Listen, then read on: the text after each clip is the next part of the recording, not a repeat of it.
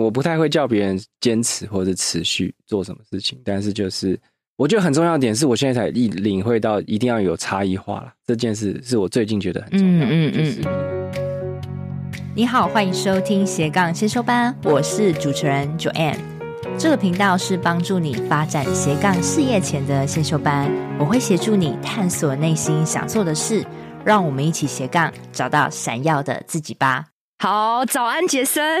早安，早安，早安。哇，我今天终于见到杰森的本人。嗯，我记得刚开始你访问我的时候，是我还蛮菜的时候，一年多前吧，差不多，记得吗？差不多。对，很久以前了。然后我记得那个时候好像是我第一次上别人的节目，就是上你的节目。对，我好像蛮常就是做这件事，就是我邀了很多人，他们都说那是他第一次被邀请。哇，所以我觉得很感人，因为他邀我，然后我我就觉得，哎，其实我蛮喜欢上别人节目。然后我觉得杰森最棒的是，你真的非常善待我们这些来宾，因为你会帮我们剪辑，然后顺便帮我们曝光。不然，不然难道你要自己剪吗？对，然后我就觉得你做的东西很细，然后很真诚。然后其实我一路上也有追随你啊，我发现哎，你刚开始的 IG 的版面到现在完全截然不同。我一直在看你的这个点点滴滴，我觉得你是一个一直在调整，然后好不容易好像现在找到一个点了，一个失力点了。嗯，然后尤其你最近开始拍这个 IG 短音，我自己看了都觉得很被吸引到。嗯，所以今天我想要访问杰森，就是关于你这一路上的自媒体经营啊，呃，小小的 tips 可以给那些很想要做 IG 短音的人。OK，那我想要问一下哦，就是杰森，你可以跟我分享一下你现在在做什么吗？好，我现在其实主业还是在接案，就是接案网站架设，还有广告投放，就是一些行销的事情，有服务个人，也有服务品牌商，所以这其实算是我的最主要的收入来源。OK，是接案的部分，嗯，但是一边接案，其实你还有一边经营自己的自媒体品牌。因为我意识到，就是接案虽然自由很多，但它不可能是一个长期的状态。嗯，因为还是要靠劳力，对不对？嗯、有有帮他写文章，才有一个稿费。对，OK，好，那杰森，我很蛮好奇你过去的工作，因为好像没有特别在节目上提过，对不对？要夺过去。呃，上一份工作好了，你在做什么？上一份工作其实我就是在做网站跟广告投放，因为那时候我就是去站长 Look 那边算是实习吧。就是在那边哦，我我有看过他的 WordPress 教学，我就是 WordPress 就是这样子做出来的。嗯，对.所以那时候我就是应该说我在前一份是在菲律宾游学代办，那因为疫情来了嘛，哦、所以我就被等于是被资遣了。哇，然后我就.其实那时候本来就已经有一点会 WordPress 了，但是你要我自己去接案，我觉得我没办法。当时，那我就觉得我想要做这种工作，就是我可以不用好像一定要去一个办公室才能赚钱，我想要可以。不受时间空间限制的地方来赚钱，嗯、所以我就觉得，那我要学会这件事情。嗯，那那时候 Look 呢，其实它有一个网站，里面有一个征才页面是被隐藏起来的，因为它根本没有要征才。Okay. 但是呢，我就直接去 Google 搜一搜，发现哎，这有这个页面，所以我就投履历给他，他就说，那你来聊天，聊天聊聊看。对，然后聊一聊之后呢，哎，他就觉得好啊，那你就来啊。然后他也不是要收我当员工，他就是说你就来学。那你要来就来，你不来就算了，这样子。嗯哼，但是我就没，我就变成，我就把自己当员工，我就开始天天去。对，反正就是把这个知道怎么用 WordPress 来接案这件事情，在那边把它学起来。因为其实我在那边做的事情就是在做这件事，就是他有时候会负责把网站接进来，然后就丢给我做了。所以连跟客户沟通啊，或者是就是整个网站几乎都是我完成的。所以那时候我就知道，哦，就是这样子。其实也没有我自己原来预想中的那么困难。后来是因为疫情来了，然后就变远端上班，然后我老婆又怀孕了。就变成说，我们的合作时间就变很短，然后我也不用去他那边，我就觉得好像从他那边能学到的东西就慢慢变少了，因为没有办法实体接触，就那感觉就差很多。对，所以我们后来就说，那我就不再帮你工作了，就我们就独立这样子。但我们现在都还是常常在聊天了。哇哦，原来是这样。嗯，因为我觉得他的教学是免费的嘛，然后我就是完全 step by step，然后这样，我是个电脑白痴，我都做起来。嗯哦，所以原来是你跟他有这样子的渊源。好，那后来你就开始接案这样子，但是你刚开始一定没有案件的来源怎么办？独立出来，因为你你是一个网络上默默无闻的人，嗯、那你怎么接到第一笔案子？其实前几个案子都是朋友啊，就是还没有独立出来的时候，我就已经在接一些朋友的案子了。因为我在 Look 那边，他其实就是就是很放生我，就是其实你想要接案子进来都 OK。然后所以那时候我就第一个案子好像是我的那时候结婚的婚礼主持人，他那时候就知道我有在做这件事情，对，所以他就把他的网站丢给我看，超级悲剧，就是很烂的一个网站。嗯、然后我就说那我可以帮你改啊。嗯，所以那时候就那就是我第一个独立接进来的案子。然后后来就又接了几个。比如说国中同学啊，或者是以前工作的啊，还有上上上份就是那个菲律宾游学的人的同事，他离职到别的公司，然后他们公司的网站也给我做这样子。哇哦！所以啊，我一直在说，就是当你开始觉得好，我觉得你是很棒，就是你有意识到说你想要不受地点限制，所以你就去借着过去的经验，想说，哎，这个也可以。不受地点限制，然后你就真的去做了它，然后你去学了它。那当然刚开始一定没有案源，像我第一笔得到的收入也是我朋友介绍的，都是这样子。那朋友介绍，他就会慢慢扩散，然后一个传一个，一个传一个，然后你就会思考说，那我未来要怎么在网络上也建立我自己，让陌生人也看到，增加更多的案源。所以我觉得你应该是这样子的一个顺序下来的。那你在网络上开启网络的创作是几年开始？哇，这很久。因为其实我除了早安杰森之外，还有其他的就是自媒体的品牌哦。就是之前有一个叫做南漂作家的，都在写菲律宾的事情。因为我在菲律宾游学这一份工作之前，是在菲律宾当地工作的。嗯哼哼。所以那时候我就是应该说，我那时候也是很想要逃离菲律宾，就是我不想要待在菲律宾工作了。OK。我觉得在菲律宾工作太无聊了，但是那时候薪水又还不错。那你只要想要离开的时候，你就会觉得我至少要得找一份薪水。差不多的或怎么样的，所以我那时候就一直在查这些东西，说啊怎么怎么，比如说在网络上赚到钱啊，那时候就开始接触到网络创作跟网络行销的一些事情。OK，嗯，好，所以其实你不是就这样子，其实你过去还是有累积很多创作的能量，所以我觉得你现在可以那么密集的产出啊，可能也是过去这样子慢慢累积而来的吼。所以我觉得称你是现在真的是一个全方位的自媒体的工作者，因为你做过 YouTube。Podcast，然后部落格，嗯，都做过，嗯，我目前是没有做过 YouTube，嗯，然后我觉得你各方面好像你都做，你你觉得现在啊，你观察到你那么平台那么多平台，你觉得哪一个才是你的主战场？哪一个成效表现的比较好？主战场，如果你要说带来最多转换收入的话，其实还是网站的长篇文章，哦，是最 okay 最稳定的。但是如果你说一个人他现在要从零开始。来做这件事情的话，就是短影音它是突破点了。嗯，OK，对，因为呃，我觉得很多人他是没有耐心去写下很多长篇文章，而且何况是持续产出。嗯，像我就是没有办法。我记得我部落格经营到一半，我觉得啊，真的写不下去，我还是用说话好的。但是如果你觉得你今天是非常适合，就是讲很多内向者啊，或是说不善于口语表达的人，他们慢慢写，哎，其实也是可以的。所以我觉得还是要看你。但是你说 IG 的短语音是一个突破点，为什么你觉得它是一个突破点？应该就是说，他现在可以让你很容易就出圈。他就是因为他现在平台想要推送这个东西出去，嗯，所以他会让你的内容比其他的内容更容易被曝光。这是他目前的状况了。那这个状况早晚会结束的，就是跟、啊、就在就是跟所有的，因为一开始从 Facebook 转换到 IG 的时候，大家也会觉得 IG 很好做啊，因为就在 IG 上面没有那么竞争，然后大家大部分都是素人在看朋友内容，然后你突然有一个。知识型的内容，大家就觉得哇很新奇，没有在这边看过这些东西。嗯，但久了之后就会发现哇，诶，大家都是差不多的内容，就会疲乏，就没有人想看。那现在就是 IG Reels 它是刚出，也不是刚出来，已经出来一阵子。嗯，但是相对来讲，在这边比较用力创作的人还是相对少数，所以你在这边比较容易可以获得曝光。哎，真的哎，就是大家要动脑啊，就要去观察，不是说你想怎样就怎样。有时候你现在是想得到什么，如果你想要被。马上被关注到，要抢那个时机点。嗯，你现在就应该开始做。嗯，所以呢，你是不是有挑战一个三十天日更？对，哎，这个是计划是怎么样？你为什么会想要做这个那么狂的事情？跟跟我们分享一下吗？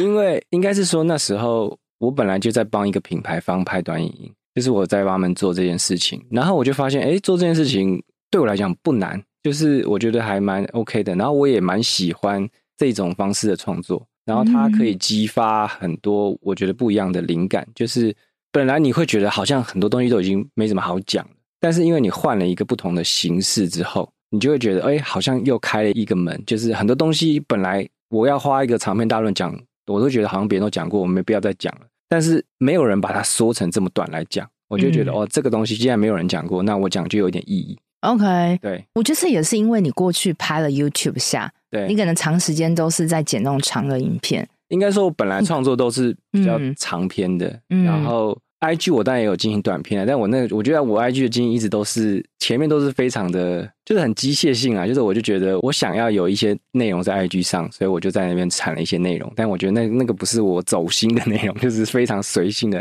我有看过，我有看过你那个初期，我我把我我把你的 IG 滑到最最前面看，我觉得我靠，真的可以看到你成长的痕迹。对，我一开始就想说，我至少得有一点东西上面，而且我自己也不是一个会滑 IG 的人，我相信有看我内容的人应该都知道，就是我不是一个很擅长用 IG 的人。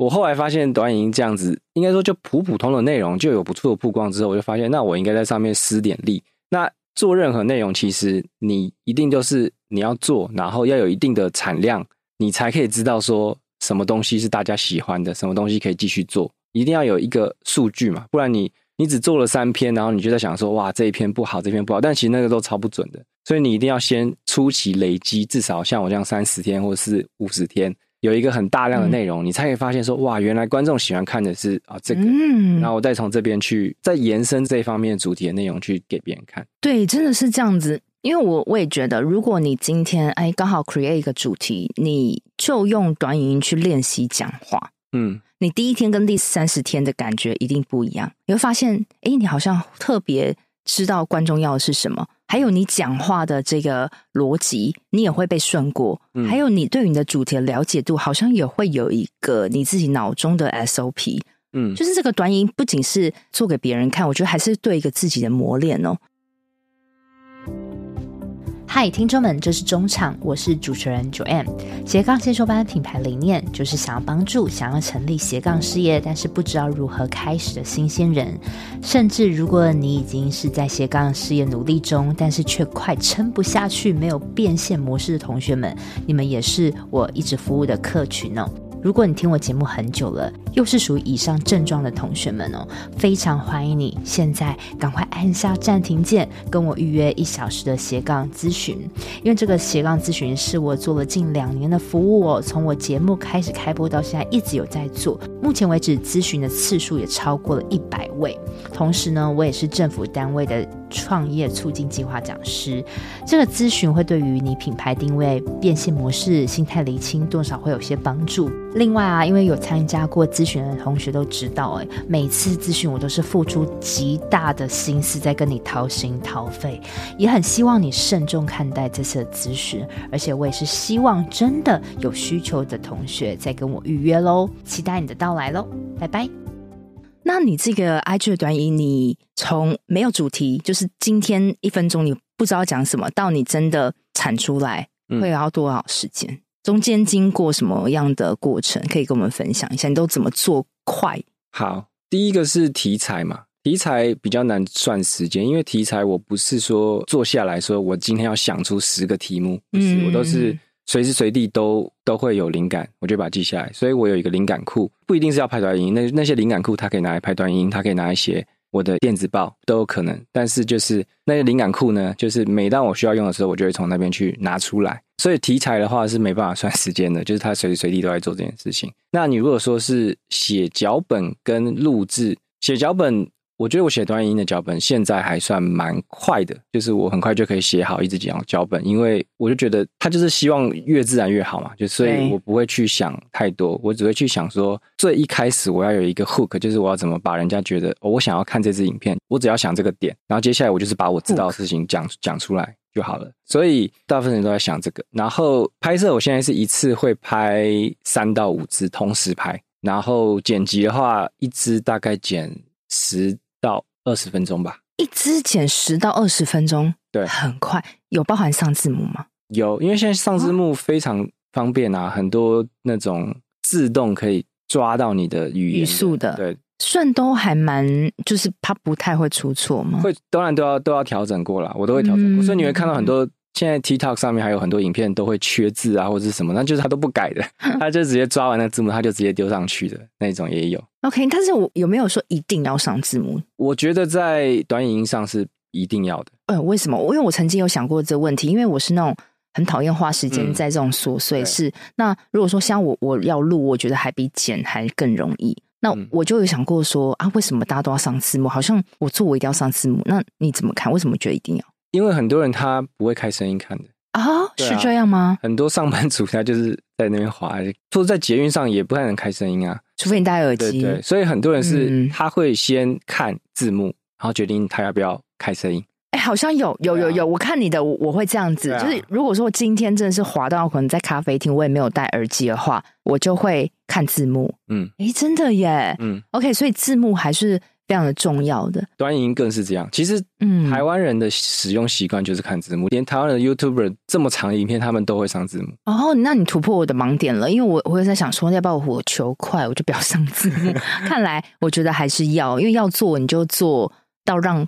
各种不同的人都看得到，我觉得字幕真的是必要的，一定要的。哎，那你那个上字幕软体可以推荐一下吗？就就是剪映，它是大剪映，剪是剪辑的剪，剪辑的剪，然后映是印象的印。它这个是要付费的吗？它有付费功能，但我其实不用用到付费功能就可以了。哦，但是它可以打出繁体字来。对，它可以打出繁体字来。它可以用你电脑里面的字型，OK。但是它的那个 AI 去智能输出你的字幕的时候，它当然是输出简体啦。所以我的做法是，我会先把这个字幕输输出来，然后去那种简转繁的那种软体，去把那个字幕变成繁体，然后再再导进来一次这样子，然后我再去调整一些它抓错的地方啊，或是。因为它的断句都会断得很奇怪啊，所以你还是要去调整一下那个断句的位置。哦，原来是这样哇！今天真的得到超级多的干货。嗯、反正你就是你一直有在创作，你也会看很多不同的人在讲什么，所以你就会有个灵感库。嗯、那这灵感库不见得是发在你的电子报，它会变成也是一个短影音的一个题材。嗯、然后你会想脚本，那讲脚本的时候最重要是一个 hook，对不对？嗯、好，那你。做完这个之后，你就开始，你是批次的，有点是一个工厂这样子，批次的录音录影，嗯，然后批次的去上字幕，把它剪辑出来，嗯，那你怎么去知道说从第一支到第三十支，你怎么样去抓住到大家的胃口，然后怎么变成今天的你？好，其实抓胃口就是看看数据，观看数、留言数跟。按赞数这些都是很重要的数据，然后在 IG 里面当然是那个储存还有转发也都很重要。那其实如果你希望出圈，你就是要去创作那种很容易被人家转发的内容。那你觉得有哪一种的创作者他们可以遵循的？呃，第一当然就是你的内容要易懂，非常容易让人理解，但是又不能让人家觉得是看就觉得啊，这我早就知道了。一定要讲出一些这样的讲法，我好像没听过。没听过的，嗯，比如说我前一阵子啊，虽然那只表表现没有很好，但是比如说我在讲选平台的时候，对，我就讲了一个说选平台要长区，就是要选一个长青的平台跟一个趋势性的平台。对，那这个东西我觉得啦，就大部分人一听，如果我只是照原本的讲法来讲，大家就觉得这这东西有什么好讲？这是我早就听过了。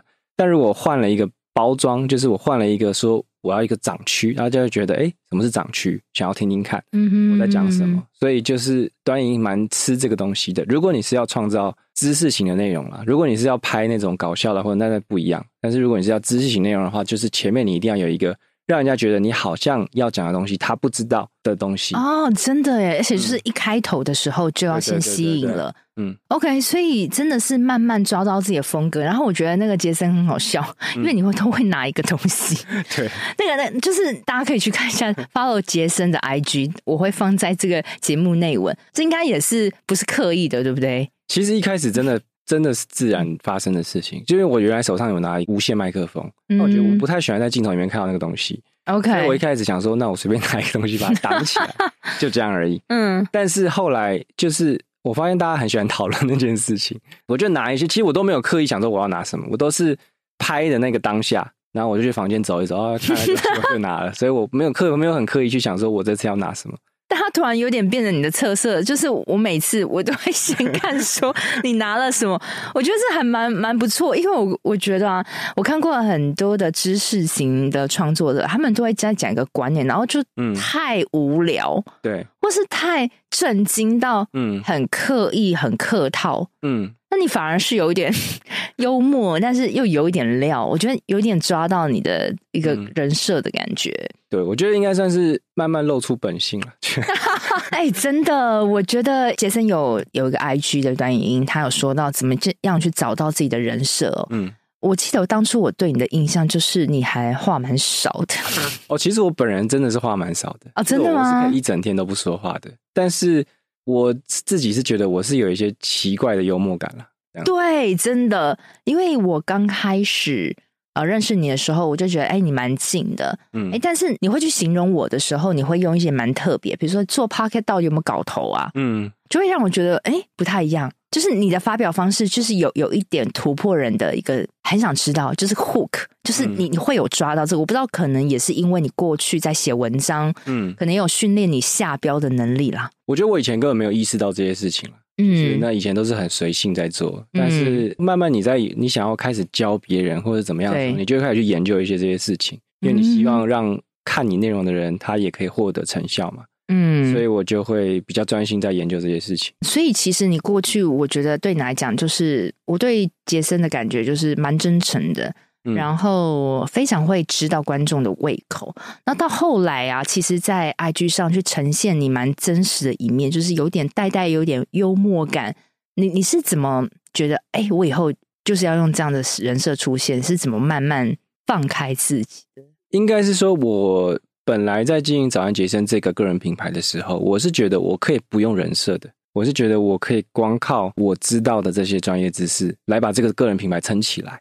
但我越经营越发现，其实你这个人的个性性格是怎么样，还是蛮重要的一个指标。就是指人家为什么会留下来，通常都是因为你的个性、你的性格。真的？对，因为嗯，这其实就很像，我觉得这很像情侣交往吧。就你一开始可能会被他一些，比如说他知道很多事情，或者是他长得很好看，怎么样，外表的对对。但你如果要长期相处，一定就是因为你们两个个性很合。才可以长期相处，所以我觉得做这个事情也是一样的道理，就是是大家一定都会对你的知道的事情感到腻了，或是有另外一个比你知道的更多，他觉得那我为什么不看那个？但是他为什么会选择选看一直看你的？就是因为他觉得这个人他是喜欢跟他相处的，或者他讲话的时候你就觉得哇很舒服，所以就是我觉得这个东西要一定要把它加进来，所以我才开始也不说慢慢放开吧，应该说这就本来就是我，我觉得我也没有，我还没有到放很开。就是我还是蛮蛮盯的，但是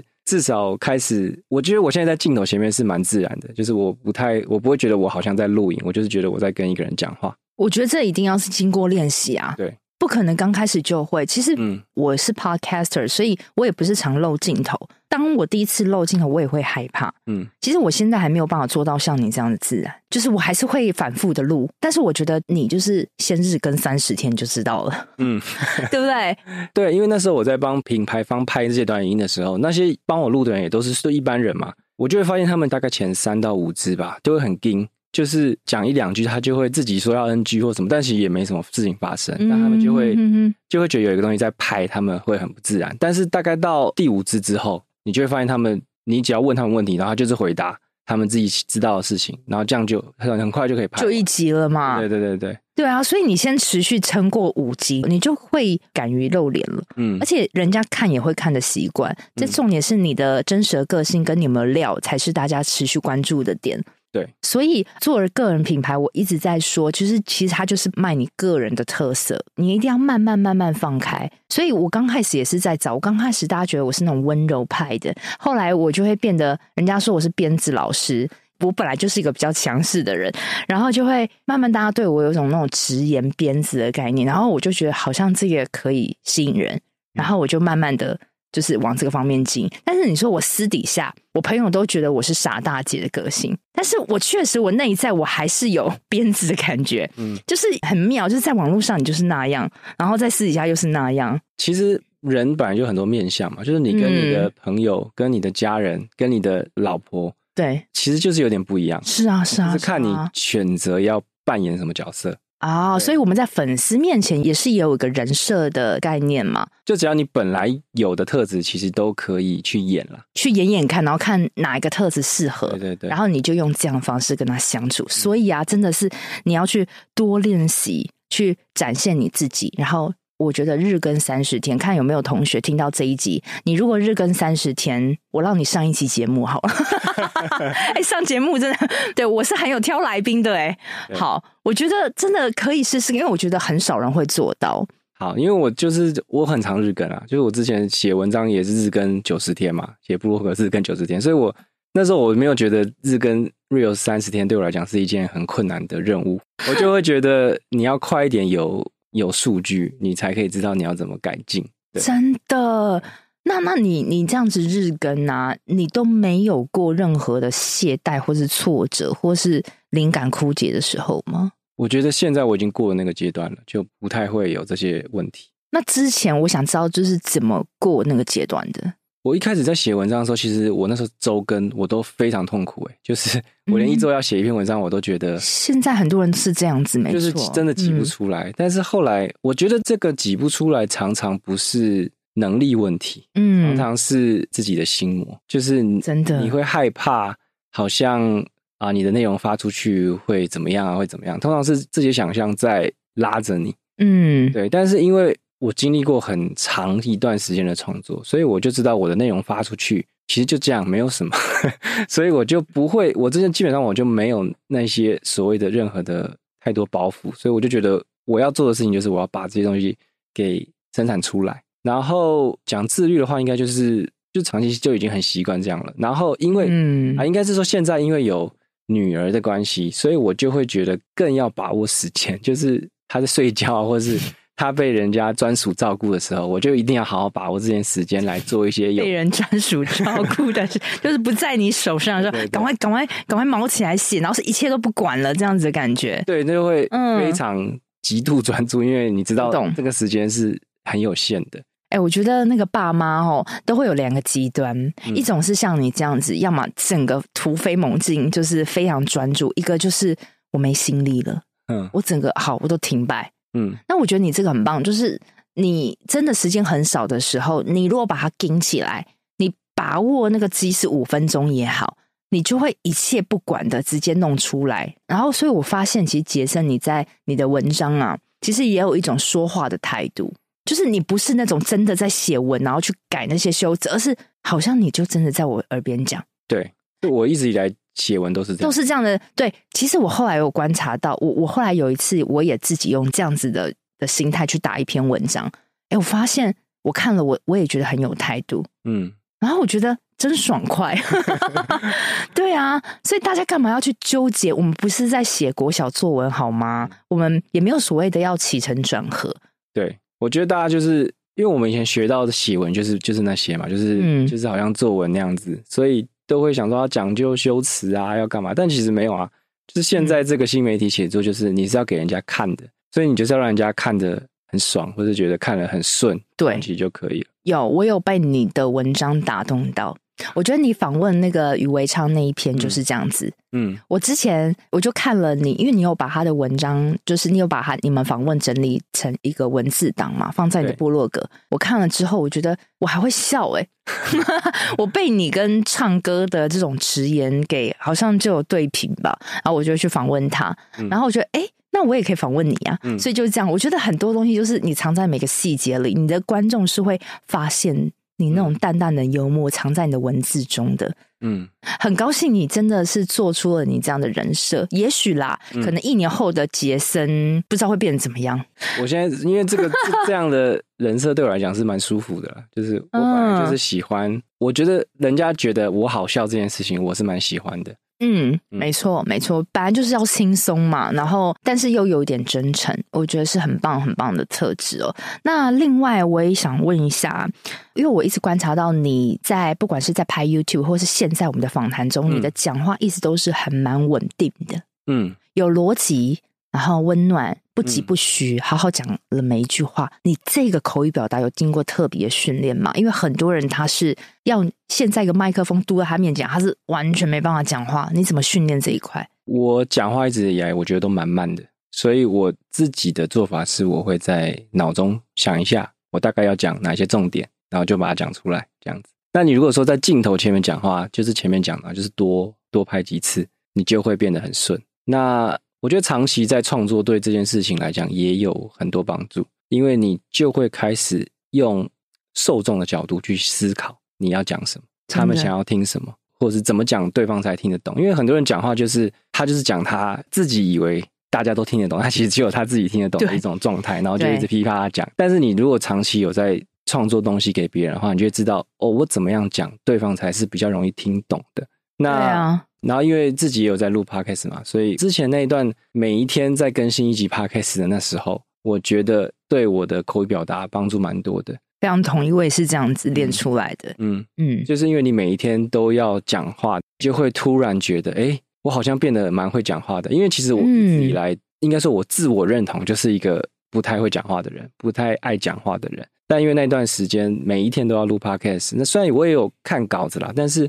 我就会觉得我讲话起来变得更自然，这样真的，嗯、我完全体会你说的、欸。哎、嗯，我也是在去年，我觉得我自己有突飞猛进的成长，就是不停的访问、讲话，嗯，不停的咨询别人，然后 podcast 也产出，就是你可以透过这个每天讲话，因为你讲话你要刺激脑部，你要去想你要怎么样说的，让别人听懂，我觉得这是最基本，然后怎么样让人。勾起他们的魂，有兴趣，你又是那个层面，但是很多人哦，我在辅导学生，他们其实连第一关都没有办法做好。嗯，光是我问他说：“你现在在做什么？”我听不懂。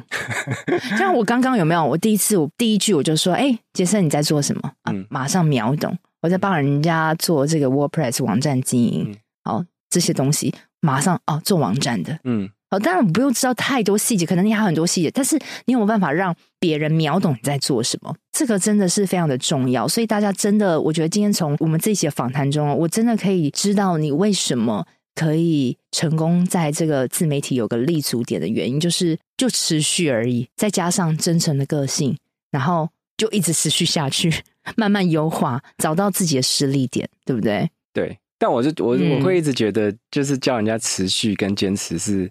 蛮不负责任 好好好好，那你跟我讲，我要怎么讲？我要怎么讲？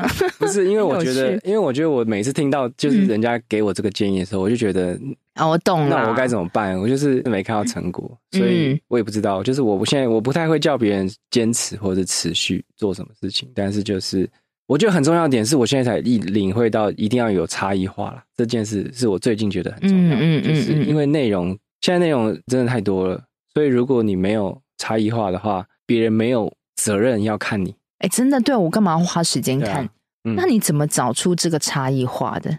如果以短影来讲，就是我开始，比如说，我发现我手上拿一个东西，这就算是差异化。哎、欸，真的。对啊，然后我讲的内容，我自己觉得啦，你在别的地方可能比较不会听到。对，就是一些题材啊，或是表达的方式。然后我尽可能的，呃，我现在想要走的比较是。讲一些很真实的东西，这样子，嗯，尽量是想要走这个方向，然后就是看能不能杀出一条生路，这样子。因为其实我在 IG 上也还是很很小的一个一个，我懂我懂，对啊。我想我想问你一点，日更三十天，然后不断的拍短音，真的能增加粉丝吗？哦，可以啊。我前几天才嗯发了一个影片嘛，有有那个数据嘛，我有看，好像一天增两粉吧，就所以三十天就六百粉啊。我觉得这哦，一天增两粉，对，啊、算是蛮真实的哦。对啊，因为我如果没有什么产，没没有什么在干嘛，好像也是这样一两个一两个。对，这个是事实，就是就是真实，就是这样这样。嗯，一天增两粉，三十天增六百粉，六百二十吧，一天二十个粉吧。哦，一天二十个粉，我讲错了。哦，二十个粉，对对对，一天二十粉，讲错了。那你这些粉都是从别人转发？其实我不知道他们哪来的，应该多少转发有点力道。转发一定是最最强的力道啦，因为你本来在 IG 上你要被陌生人看到，其实就是转发跟上探索。但我的应该是都没有上探索，因为我什么叫上探索？哦，你就说上那个他的就是他的主页首页首页对。但是因为我谈的东西算是相对比较小众的，嗯，所以要上探索的机会比较低，或者说会看那些内容的人就是也是很少的人。比如说你做，如果你是做吃喝玩乐那种上探索就会。你的粉就会狂暴，我知道有有人真的是这样子，对，对啊，呃，好，我们刚刚做个总结，就是说，IG 会看 IG 的人，基本上他们是比较重视觉，嗯，还有比较重声音，对，好，那如果你看部落格的人，就是比较嗯深沉的，比较隽永，就是看这些文字的，嗯、对，所以你你要在哪个平台，你要去符合他们观众的调性。对，那如果说你真的在 IG 日更三十天的端音，那那些本来就喜欢这样子看短音的人，他就会被你吸引到，然后你讲的东西又越痛到人家愿意忍不住想转发，其实你的粉丝会来得很快。嗯，那怎么样来得很快啊？就是持续创作。所以呢，你刚刚有提到说，不要叫别人坚持，嗯，要叫别人就是做出差异化嘛。对，对，我觉得你要比较快看到成效的，可能是这一个点。嗯嗯。然后我觉得差异化也不是说啊，你你你去马上就看好多人在干嘛，然后你做出差异化，而是经过你自己也跟自己的探索，然后慢慢觉得好像自己可以这样子。因为你也不能是太刻意做出差异化，因为最后你还是会败露出你的本性来。对。OK，好，那你觉得你现在啊，你未来有没有想要什么特别的计划？有没有？其实我现在在实践大学有一堂实体课啊，嗯，就是在讲，嗯、也是在讲自媒体经营的。然后第一堂课开的时候，其实我全部都是在讲写部落格的，嗯，对。但是我自己觉得啦，就我从第二堂课开始就会加入一些影音创作的东西，哦，对，因为我就觉得这个年代。你想要光靠部落格，会相对来讲比较辛苦，然后也、嗯、怎么讲，我都觉得在写部落格的这个 feedback 太慢了。真的，对对对，我一直在讲，但是很多人他就很想要做部落格，因为他会觉得相他可能想轻松啦，会比较轻松，然后他又觉得不用抛头露面。嗯、对，但是真的因为他的 feedback 太慢，然后你得不到市场反馈的时候，很容易就放弃了。对啊，那你这条路就封死了。那你。其实根本不不用封死的嘛，对不对？嗯、我们换一个平台做，嗯，所以我觉得短影音真的是它可以磨练你很多的东西，磨练你的讲话的方式，你有没有料？你你没有料，你就要去输入，然后它又是可以能最快被看到的一个方式。对，嗯、应该是说你就要去想想看，假设你十年前就开始经营 YouTube，那个难度就是你现在开始经营短音的难度。这样子哦，因为你现在去 TikTok 上面看上面的内容参差不齐，然后就我讲嘛，很多人连字都不挑就直接上传了，对，那种内容也还是有流量，那就代表说这个地方的竞争是相对低的。但是上面当然用户现在都还很年轻，然后它很多功能都还是被阉割过的。但是就像一开始 YouTube 也没有盈利模式嘛，你也不能开会员，你也不能从那 AdSense 拿钱都不行。但那时候就有人在 YouTube 上创作，那那些人在那时候他他可能就是拍一些很简单什么 Vlog 啊或干嘛的，就就很多人看了，因为当时的内容就是参差不齐，没有那么多。我那时候就是去为了要写一篇短音的文章，我就去查，就发现二零一零年那时候 YouTube 上面红的影片，其实跟现在 TikTok 红的影片就很像，就是那些跳舞的啊、趋势音乐的啊、对嘴的啊，就是在红这些。那那时候大家可能也会觉得 YouTube 一响。小孩白养，就是大家觉得上面看一些没脑的，嗯、但是就是因为这平台还很早期嘛，那等到它成熟了，大家厉害的创作都上去了，你才想要去做就，就就来不及。真的，所以是要抓住那个时机哦。嗯、哦，对了，我也想问杰森，就是你的东西有上传到 TikTok 吗？呃，我有上传到 TikTok。那你觉得成效怎么样？我目前我觉得成效其实没有很好，哎，对，是不是因为那时候因为在 TikTok 你还没有累积，对、啊，大家还不了解，对他，他还他需要一段时间去。知道你的内容是什么？嗯、那应该是讲我这个方面的内容。我在想，TikTok 上面的用户可能也不想看，有可能。哦、我知道，因为他们只想要看那种，就是比较视觉性的，对对，辣妹啊。呃，其实也不一定啦，而且好笑啦。对，但上面其实也还是有蛮多知识型的内容。嗯、但是我发现，在讲整个自媒体经营的其实不多。嗯，但你比如说讲短影音经营的就蛮多的。嗯，那很多也是从大陆搬过来的。嗯嗯嗯嗯嗯，我觉得多个平台曝光也是好处啦。嗯、所以你刚刚说你的这个在时间大学的这个班啊，就是有教别人做网站、写部落格，然后会加入影音的元素。对对，所以目前你觉得呃，我们的斜杠新修班的同学们，你有什么样的资源可以给他们？如果说他们想要做网站啊，或是拍短影音啊，好，如果是想要做部落格，其实我现在还是有一个服务，就是免费帮你加部落格。哦，我之前有在我的社团 po 过哈，对对对对对，这个免费，我想知道为什么会那么佛心给我们免费？因为这件事对我来讲实在太简单了，就是它跟呼吸差不多，所以天哪！好，有没有请大家听到这边？好了，那那那那我要来，我要来。好，所以呼吸差不多是，因为因为应该说，我之前在这件事情上花了非常多的时间，就我之之前要架一个部落格的时候，啊、我觉得很痛苦，好痛苦啊！对啊，什么什么什么主机，什么网域，搞不懂在干嘛，然后看着教学做还是会做错，我就觉得那时候就花很多时间在弄这个，然后。大部分的人，其实你学这些东西没有什么意义啊，因为就是学这一次，然后你后来再也不会碰这些了，然后就忘记了。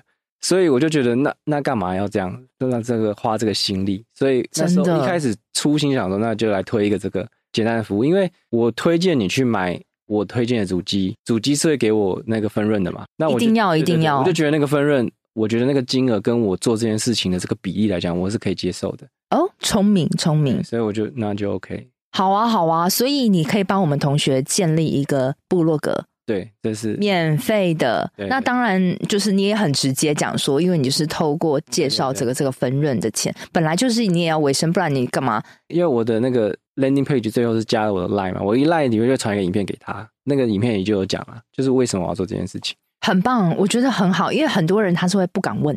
嗯、所以你这边会不会有什么抽成啊？对对啊，我就是要抽成啊，这就是我的盈利模式。不抽成那？对，所以呢，杰森就是他可以帮你做一个免费部落格。对，然后我觉得这部落格也很好，因为如果你今天在主战场不是部落格也没关系，因为它可以是打形象用的啊。至少以后有什么人要跟你洽谈合作，哎，这是我的一个 page，你可以了解我，它是一个形象啦。我觉得还是要做，嗯、对，但是初期。你不要花很多心力，然后你也不想花太多钱的话，我觉得可以尝试看看。那我就把那个这个资讯放在我们节目的内文中。所以，哇，同学今天找你可以做部落格，得到一个免费的部落格，对，然后还可以，也许实践大学的整套自媒体教学，对。然后我其实上周传那个短影音之后，我有就发一个问卷出去问大家对，因为我发现因为很多人在 IG 私讯问我说怎么做。短音怎么写脚本啊？怎么拍？很多人问我这些问题，所以我就想说，那这个东西我会不可以做成一个影音课程？因为其实我在、哦嗯、我在市面上发现蛮多这样的课程，但是他们的价钱都贵到一个不可思议，嗯，就是都是啊、呃，可能两三万、三四万起跳的，嗯嗯。那他们主打的都是怎么讲说？啊，你只要错过这一波，你你就你就你就完蛋了，你就没机会了。但是我没有要想要这样子说啦，就是我就觉得没有没有这么严重，对。但是对，但我觉得我可以推一个相对来讲比较平价的影音课程，但是就是让大家知道怎么来做这件事情。先冲预购了啦。对对对，先冲了啦！等一下付款链接，先冲个预购。没有，我觉得这个东西就是，如果你有观察到杰森这样一点一点起来，你会发现他细节，他很多细节跟他的努力。那如果你愿意支持他，我觉得真的可以先冲预购。预购就是支持你的人，先给他们一些 bonus 的优惠。OK，因为我那时候预问卷就是说，如果你有帮我填，嗯、这个就是会有一些折扣嘛。对啊，对啊，对啊，因为你你这是毕竟是是你点点滴滴走来的一个你自己的努力你的累积，那你要把这个最精髓的东西给别人，嗯、我都支持我们同学在产出任何东西都要付费。嗯嗯嗯，好，没没有那种白做，因为白做你真的会很要很干嘛，就是没有得到东西也没得到钱。对，我蛮支持杰森开这样的课哦，这是未来可以期待嘛。所以如果说现在同学们需要，可以找杰森做这个部落格。对，还有如果你想要学整套部落格经营、影音教学，嗯、你可以到时间大学去上他的课。这个链接我也放上去。那最后就是他未来会即将推出这个短音的教学。好，所以如果你听到这边对这些东西都有兴趣，你都可以私讯杰森的 IG。可以，我都会回。你都会回，每一个都会回，尽量尽量。好，那我们节目都就到这个尾声喽。然后真的很谢谢杰森哇，今天带来蛮多的干货，看着你这样哦一路经营到现在，有点成果了。然后很多也是我值得跟你学习的啦。好，谢谢谢谢，感恩，谢谢。那在这个节目的最尾声呢，一样跟同学做个重点整理哦。第一个，杰森他有提到说，他当初也是完全没有案源的情况下。他怎么接到第一个案源？其实就是从朋友人脉开始。你一定要做一个东西，然后去扩散，让你的朋友去推荐，然后你去慢慢去优化你的东西，然后慢慢扩散。所以朋友圈真的很重要，所以大家不要在那边自己毛起来做，不跟任何人讲，这个是对你很吃亏的。那第二个，杰森有提到说，这个 IG 的短影它现在就是一个趋势嘛，现在正在发展中，所以你想要让你快速被人家看到的话，你就要。赶快的趁这个趋势，先把自己的地位先给巩固起来。那当然，你写长文章也是可以，只是长文章它会很慢才发酵。那日更短音其实是一个磨练，不管是你对自己的脑袋的 SOP 有清楚的架构，那你也可以。更快可以让别人看到你的特质。杰森他那时候提到说，他那时候三十天哦，他一天大概会长了二十个粉，所以你看三十天就六百个粉，所以很多都是经过努力去优化，你就会得到一些东西的。那第三个重点呢，就是他怎么样去制作一个短语音呢？他有提到说，他第一个是他会把他这个灵感呢写成一个灵感库，放在他灵感库里面，然后第二步他会去。专门为这个短影去写个脚本，但是写脚本的过程中还是有个一个影子，一个 hook，然后让观众可以一听到前几句，他就会很有兴趣。那再来同一个时间，他可能会拍三四部的短影，然后接下来再分批一次剪辑。剪辑他有提到大概花最多二十分钟左右而已，那他是用剪映做的。好，那要怎么样设计出一个让别人觉得很有粘着度、很吸睛的短影音呢，其实很简单，就是你这个东西要让别人简单易懂，而且是让别人觉得哎，我没有听过的。再来第四个就是关于人设的建立哦。刚开始你一定不知道你要用什么样的态度在观众面前，那只有你不断的优化你自己，然后不断的输出，你会终于知道哦，为什么观众喜欢你这一面。那这时候你的人设就可以慢慢出来。第五个重点呢，就是杰森提到说，其实很多人啊说什么灵感枯竭啊，纯粹就是你自己的心魔跨不出去，你会很担心你写出的东西有没有人看，但是这个东西是要经过市场去判断的。那第六个。他也觉得说，哎，不要一直在说坚持坚持了，而是你要去想，你要怎么去做出差异化而持续产出。好，那今天就到了这边喽，希望这集对大家有帮助。我都会固定在每周二早上上架我的节目，希望收听的你都可以找到让自己闪闪发光的热情事业。另外，我有个 Facebook 私密社团，叫做斜杠先修班，里面会有学员的交流跟斜杠资讯的分享。欢迎你加入。你现在在通勤的路上吗？不管你正在做什么，我都很感谢你花时间收听我的节目，而且听到了最尾声。希望我的节目对你人生启发有帮助。若你喜欢这集，很希望你拨空帮我到 Apple Podcast 留言评分，这对我来说是最大的创作动力。非常感谢你，我们下周见喽。